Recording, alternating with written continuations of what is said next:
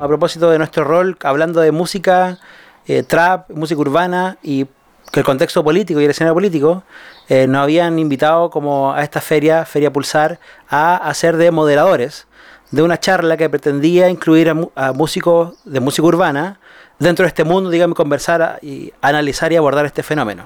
Y teníamos ahí que cumplir como un rol de moderador de una mesa de conversación en torno a la música. Claro, iba a haber músicos invitados que iba a poner la misma SCD para armar un panel y conversar.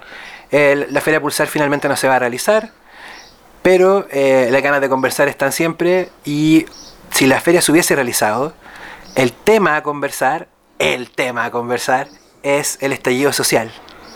Habría sido una conversación seguramente con un par o muchos de los actores relevantes del trap chileno, seguramente habría estado, no sé, ya Luca, o habría estado, ojalá, Pablito, habrían estado la mayoría de los músicos, o buena parte de los músicos más relevantes de hoy.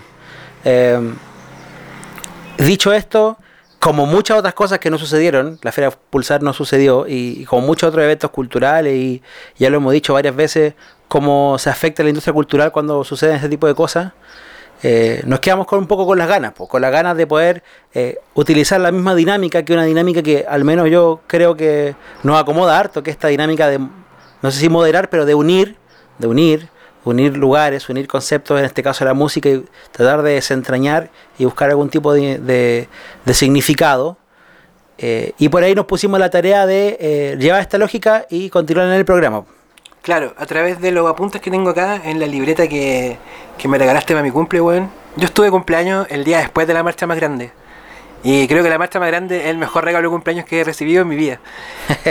y aparte de ese regalo eh, espiritual, eh, tú me regalaste esta libretita que empecé a, llenar de apuntes. Y, y, lo primero que puse acá en la hoja número uno de esta libretita es una pregunta que dice: ¿Cómo se relaciona el estallido con la música urbana. Y después de esa pregunta, como una subpregunta, tengo notado para que empecemos a desglosar em, qué decía sobre Chile la música urbana. ¿Qué estaba contando sobre Chile? ¿Qué estaba narrando? ¿Qué estaba mostrando? Lo que para mí estaba mostrando, y que creo que es súper importante centrarse ahí, es una juventud con muchas ganas de ser vista y con muchas ganas de ser escuchada. Creo que es importante centrarse en la juventud porque si bien el, estallido no es una pulsión generacional, como decía Carlos Peña, que atañe solamente a la gente joven, sino que algo que atañe a la sociedad en su conjunto, eh, es innegable que el primer impulso vino desde la gente más joven, pues, desde los más chicos, con las evasiones masivas, con los cabros del Nacional y las cabras del Liceo 7, si no me equivoco, haciendo la evasión masiva y ese fue el germen de todo esto que va que está ocurriendo, digamos, y que, y que no va a dejar de ocurrir en el corto plazo. Entonces, eso es lo primero que, que, que yo vi, digamos, en la música urbana, en relación eh, con la juventud. Estaba mostrando una juventud que tenía muchas ganas de ser vista, muchas ganas de ser escuchada, acusando una falta de representación a través de la de todas las vías tradicionales, no solamente la política, porque si tú te fijáis pensando en Carol Dance, Carol Dance es como la figura que el Mega piensa que es su carta juvenil, ¿cachai? Y es un gallo que tiene como la de nosotros, weón. Tiene más de 30, ¿cachai? Entonces hay una desconexión súper grande entre las personas jóvenes y la política, lo que aparece en los medios, lo que les proponen, qué sé yo, la radio, lo que no se ven reflejados, ¿cachai? Pero sin embargo está este rollo de que eh, es una generación, como te digo, que eh, a causa de eso tiene muchas ganas de tener sus propios referentes, de tener sus propios códigos y de tener su propio todo, ¿cachai? Y, y, de armarse un, un de, de, herramientas para poder ser, como, como, como digo, visto y escuchado. Eso es lo primero, lo primero que veo en relación a la música urbana, la juventud y el estallido social. Leí por ahí que mm, creo que es como un meme. Que, y yo lo interpreto de un punto de vista un poquito más, le doy una vuelta, no podría, no podría entender la historia social al momento de hablar y relatar este episodio de nuestra historia en el futuro, sin entender de que esto, en la calle al menos, se hizo desde los estudiantes secundarios, los otaku, las minorías eh, sexuales. Todas las disidencias, claro. pero las disidencias que tienen que ver con, con facciones juveniles los flightes. Onda, los flightes. Y, y cuando digo flightes, llámese los cabros de las barras, los cabros flightes que andaban weyando, tirando weas. toda esa gente conforma el grupo social que permitió que esto pasara. O sea, no se puede entender, no se puede entender desde ningún punto de vista, principalmente histórico, esto sin abordar el tema del, de la juventud. De cómo la juventud, por un lado, vino mostrando el panorama desde hace tiempo, digamos, hablando desde su propio contexto, a través de la música, a través de un montón de cosas, y de cómo la juventud luego, ya frente a este panorama de, desolación absoluta y, y, frente a la consigna de que no tenemos nada que perder, arriesgó su integridad física para provocar el choque de violencia que permitió que hoy en día estemos hablando, después de 30 días de un estallido social, de un cambio de constitución inclusive. O sea, aquí nadie podría, ningún weón político podría decirse nosotros levantamos la mano porque gracias a nosotros pasó esto. Es mentira. Esto pasó gracias a esos flights que están en la calle rompiendo y quemando y pasándose cosas y resistiendo los escudos de los pacos. Y pasó a pesar de los políticos. Pasó a pesar de los políticos, porque fueron resistencia para que esto no sucediese antes. Si hubiesen tenido, eh, tenido la inteligencia que hubiesen tenido hoy día, nos habríamos ahorrado muchas muertes, muchos ojos menos. Entonces no se puede entender este estallido social sin eh, mensurar el aporte eh, de la juventud. Claro, y aterrizando a la música urbana, eh, esa juventud lo que está escuchando es trap y lo que está escuchando es reggaetón, en su mayoría, obviamente hay nichos. cuando se publicaron los videos de las primeras evasiones que salieron en Instagram, eran videos al ritmo del ska, no se me olvida ese detalle tampoco, que es una música que tiene una rebeldía yo creo que, otra cosa importante igual de esta juventud, como para caracterizarla, esta juventud que, escucha música urbana y que, que, que, qué sé yo, ama a Pablo Chile, y que es la juventud que inició todo esto, que prendió la mecha, em, yo creo que es importante igual recalcar las redes sociales, weón, son súper importantes en esto. O sea, la juventud que estábamos viendo en los videos de música urbana, weón, esa juventud vistosa, weón, esa juventud llamativa, esa juventud así bien descarada, ¿cachai? Bien carerraja y, y, súper desprejuiciada, como sin ese rollo de con el mostrarse.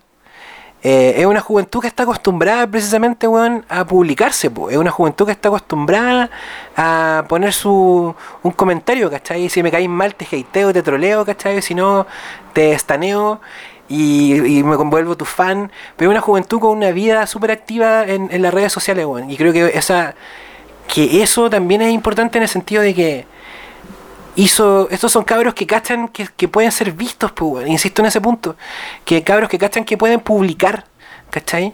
Que no tienen por qué mamársela callados. Que si quiero por último me desquito en una cuenta de Instagram y tiro, y tiro la pelada al sistema o a alguien o a algo. Y que no están pauteados y que no están pauteados. Sale de ahí, de, la guata. O sea, luego se trata de pescar este gran, esta gran masa y se trata de pautear esa energía. Se trata de canalizar a través de los medios de comunicación, a través de los discursos políticos, pero no está pauteado. Nosotros, nosotros entendemos que este contexto que viene a, a mostrar la música urbana en torno a la juventud ya venía describiendo, por un lado, una desazón terrible, venía describiendo un problemazo, digamos, de, descontento social y de falta de oportunidades y, de no sentir que no tiene ningún brillo eh, luchar por nada y que lo dijimos en un par de programas atrás, pareciera ser que se estaba como germinando ahí una fuerza que necesitaba que algo la cuajase para que explotase. Y eso cuajó, como que se notaba que había una pulsión ahí fuerte de que sucediera algo que prendiera la mecha de este fuego que estaba todo, estaba todo esparcido, digamos.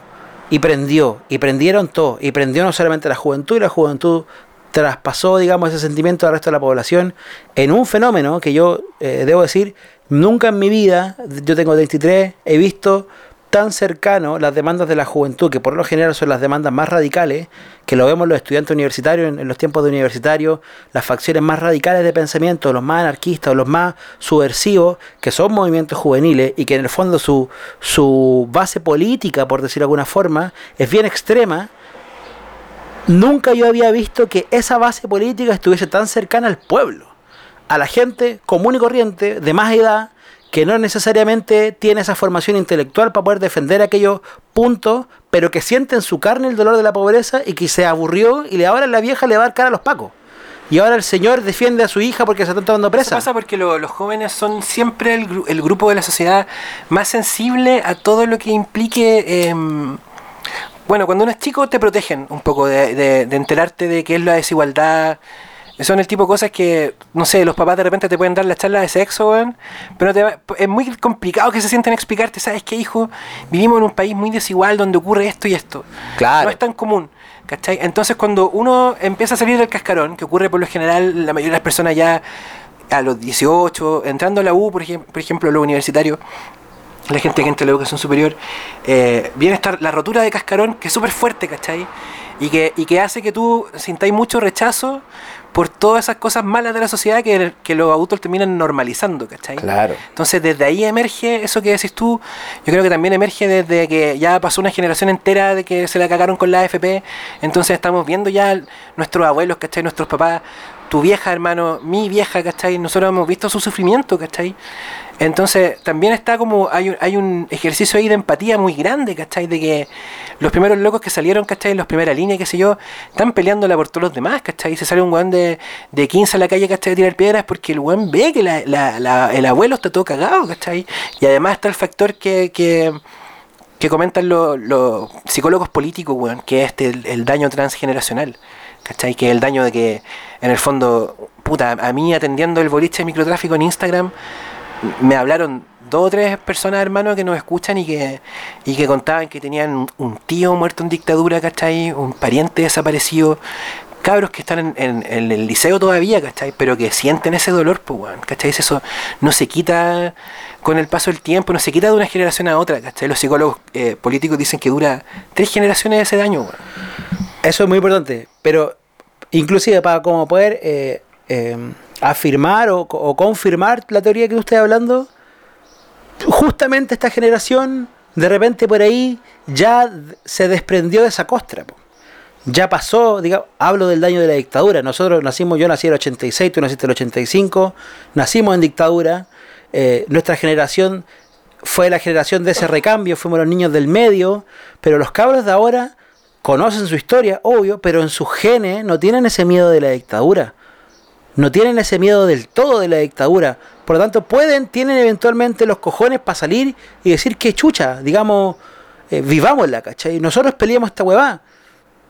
Y por ahí resulta eh, fuerte eh, escuchar hablar a gente de 18 años eh, de toque de queda. O cu- cuando, cuando un joven de 18 años que nunca había visto, vivido esto, nosotros tampoco lo vivimos, pero, pero, pero nosotros fuimos testigos del miedo de nuestros papás, que es casi lo mismo. Tengo recuerdos de las protestas del sí y el no, de ser muy chico y me acuerdo, tengo mis, de, mis primeros recuerdos así de, de muy chiquitito en Concepción arrancar de las lacrimógenas, weón.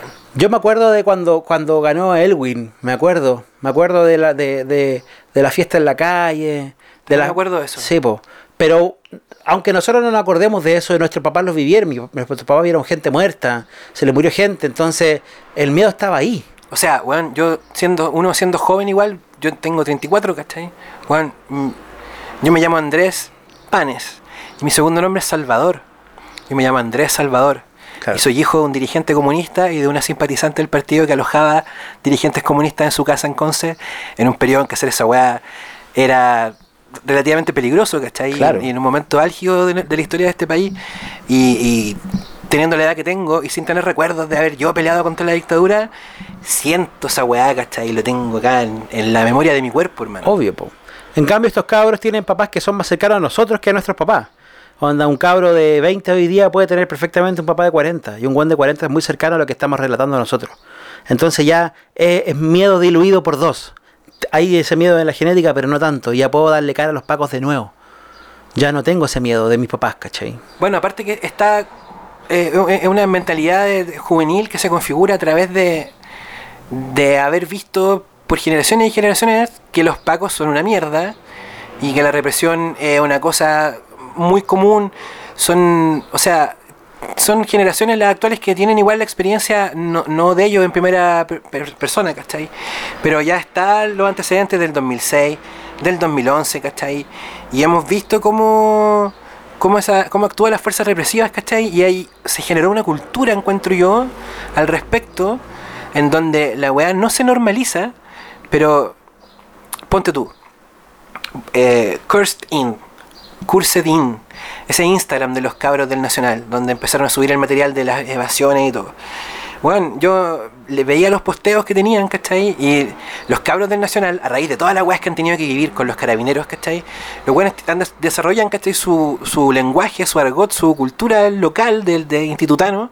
Y esa cultura implica, weón, reírse de los pacos, pues, weón. Por supuesto. ¿cachai? Y, y, y un consenso en torno a lo bastardos que son esa mentalidad, ¿cachai? Es la que va haciendo y que se va permeando, que se va repitiendo en, muchas otras partes, la que permite igual que, que los pendejos digan eh, a la chucha con esto, ¿cachai? Me paro al frente del Paco y que se vaya a la mierda, pues, weón. Me paro al frente del Paco y, da lo mismo, ¿cachai? Este weón es un payaso, de este weón me río, ¿cachai? No le tengo ni un respeto a este culiado, no importa. Sí. Mira, a mí me pasa, ¿sabes lo que también reflexiono? Como cuando se habla de que este es un movimiento que no tiene voz o que no tiene como representatividad política, sino que es una cosa como de la gente, también el enemigo eh, funciona de una manera medianamente similar, que no tiene mucho rostro, digamos. Ahora, bueno, todos Piñera, qué sé yo, los políticos, pero en verdad lo que me refiero es que el enemigo en el fondo es un sistema. Entonces, por ahí los enemigos de, de los antiguos era gente con nombre de apellido que estaba, digamos, en dictadura a través de un uniforme militar y tenía un rostro. Pero durante todo este tiempo de la transición, 30 años de transición en, donde se vino madurando esta juventud de la cual estamos hablando, la violencia fue estructural. La violencia no tuvo rostro, sino que la violencia fue el sistema que me dejó sin oportunidades, que me endeudó para estudiar, que me hizo que, que no pueda atenderme en salud, que mi familia se muriese esperando una hora para operarme. Ese era el tipo de violencia. No era el rostro de alguien que estaba matando a tus amigos y que te permitía transformarte en una célula terrorista incluso, sino que era una violencia que no sabéis cómo abordarla porque está en todos lados. Y está normal, digamos, está bien, digamos. No, es, no, vive bajo un estado de sitio mental, sino que vives en la normalidad, pero esta normalidad está llena de cosas que te hacen que te sientas violentado. Entonces cuando aparece la posibilidad de mellar en ella, explota de la forma que explotó, digamos. Y, hoy, hoy, en día la lucha dentro del plano simbólico que yo veo es también entrar a concretar aquel, aquella responsabilidad política, ponerle rostro, ponerle nombre. Por eso las demandas en la calle, por un lado apuntan a, esta agenda larga, pero también apuntan a meter preso a la gente que mató gente. Porque necesitamos ponerle nombre y cara y apellido al, a, a, nuestro dolor y nuestro sufrimiento. Bueno, ese dolor, ese sufrimiento eh, hay que ponerle rostro. Y, es un dolor y un sufrimiento que tiene una música, pues, y que tiene un, sonido y que, genera canciones, del que salen letras, del que salen rimas. Es súper brígido ver cómo antes del, estallido eh, el sentimiento anti-Yuta está permeado en toda la música que estamos vacilando, hermano. Brígidamente, o sea, en canciones que ni siquiera son eh, propiamente contestatarias, pero el desacatado del Black Roy o el, mambo para los presos del Jordano Ignacio, weón, con el Byron Fire. O qué sé yo, weón, Singapur de Pablito, ¿cachai? Que son canciones vacilonas. Todas venían permeadas de, esta, de, este sentimiento eh, antipaco, anti-autoridad, weón. Anti-autoridad y, y, a falta de ese rostro que, que decís tú, que de repente no está como ese Chadwick que hay ahora, ejerciendo esa opresión, ejerciendo esa violencia, eh, eh, están ahí ciertamente los pacos como institución y yo creo que es súper importante eh, repasar o sobrevolar un poco la relación de, entre los cabros y los pacos, Es realmente heavy y es una es un tipo de conocimiento igual que se acumula entre las personas, que se pasa de, voz en voz, ¿cachai? Que, se, que uno escucha historias, tú, tú mismo me has contado como grafitero, weón, tus encuentros con los pacos, ¿cachai? Yo la única vez que he estado detenido, weón, me fui detenido en la comisaría de los Quillayes por una protesta de pases escolar el 2001. Y me acuerdo, hermano, que aún los cabros que estaban conmigo, cuando fuimos a hacer la constatación de daños, ¿cachai? Así se llama, ¿cierto? De lesiones, cuando constatar lesiones.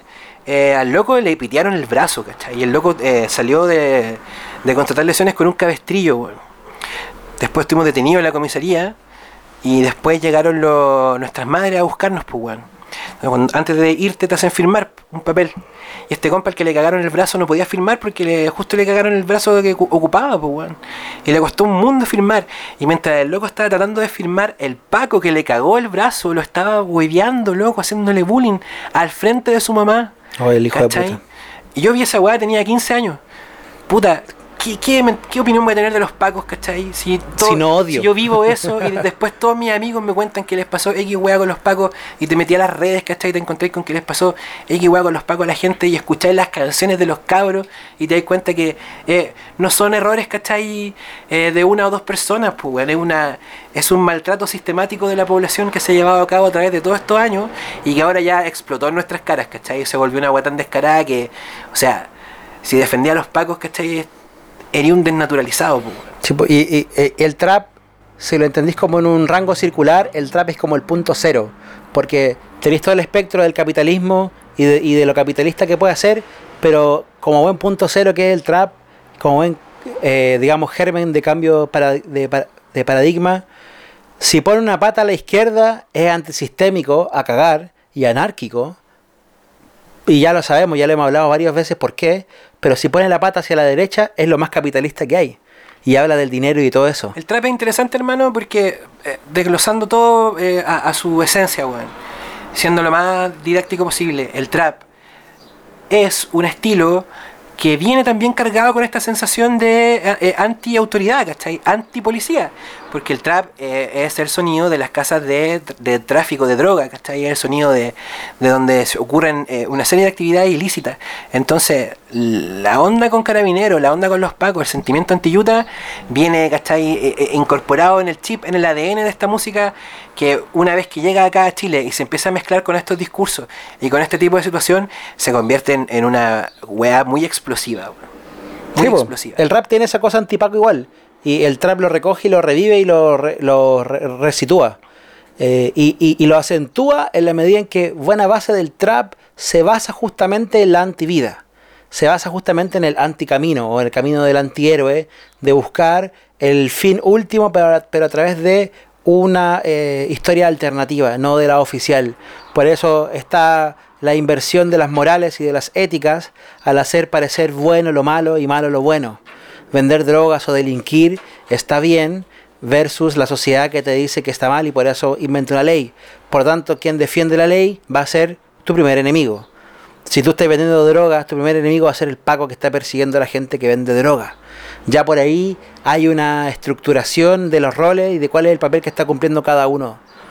Y, y por ejemplo, tenéis gente como Bad Bunny o, o Balvin, no sé si Balvin tal vez, pero se le escapa un fuck de policía en, alguna, en algún lado, pues, ¿cachai? Es parte del lenguaje de la cultura. Porque esta cultura, repita, repito, eh, se basa justamente en aquel, en aquel fenómeno que tú estás describiendo de la Trap House. Entonces, y de esa relación como bien personal y bien oscura y profunda con la música. Entonces, si eso está en la base de los ingredientes, hasta el más mainstream tiene también ese ingrediente en su composición. Y la música que estamos escuchando hoy en día en Chile tiene altos y altas dosis de aquel componente. Los referentes actuales tienen altas dosis de antipaquismo, ¿cachai? De antes que pasara esto.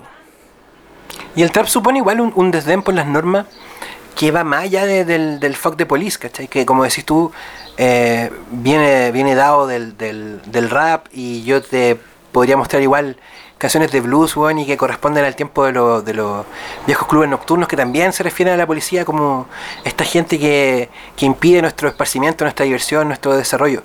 Y mm, el trap no solamente tiene eso, sino que también en su propia estructura supone un desdén por las normas, pues, weón. Estamos hablando de que en el caso del, del trap que viene de SoundCloud, es súper común que las canciones duren un minuto y cuarto, un minuto y medio, que tengan un, el coro, o sea, un verso con un coro que se repite todo el rato, o que no tengan coro. Eh, hay un, un chasconeo, digamos, de la estructura que viene implícito también en el, en el trap, incluso desde su sonoridad, que es una sonoridad además que es omnívora, que puede capturar cualquier cosa. Estamos hablando de una herramienta eh, muy dúctil, con mucha flexibilidad, que puede ocuparse así con, de muchas formas diferentes. Eh, y como decís tú también, pues puede como dar estos pasos que la convierten en algo muy eh, anti-establishment y peligroso, o muy complaciente también con el sistema. Porque es una herramienta, pues, weón. Tú un, un rayo láser verde, weón, lo puedes ocupar para distraer a los pacos que no puedan disparar y cagarte el helicóptero, weón. Y también lo puedes ocupar, no sé, pues, para una fiesta electrónica, en el Club Militar Locurro. Sí, pues. Y, y, bueno, y, y, de la forma en que, en que todos estos elementos describen eh, a, a la juventud, eh, te da a entender a ti también que no estamos sino frente a un fenómeno que cierra algo y abre otra cosa. Por supuesto, pues en el trap, es brígido como en el trap se... Las normas, weón, o sea, e- ese... eh, ese irrespeto sistemático casi por ellas, ¿cachai? Es- Escuchar esos discos, no sé, me llama la atención escuchar a Lil Yari, weón, que tiene mucha plata para producir su música y todo, y yo escuchaba cómo estaba mezclado su, su música, y estaban los sonidos, lo- los niveles reventados, ¿cachai? Como tratando igual de aparentar una cosa así de- como casera, desde la full producción, en un acto de incorrección así gigantesco, ¿cachai? O, o qué sé yo, están los tatuajes en la cara, ¿cachai? Como que todo, cada elemento del, del trap de esta cultura que, que, está tan incorporada, ¿cachai? En, en, en la gente joven, que tiene que ver con que es la gente que empezó a mover el estallido, es una cultura de la incorrección, pues, weón, y de la rebelión, ¿cachai? Del alzamiento en contra de algo, de lo viejo, de lo pasado, de, de lo establecido.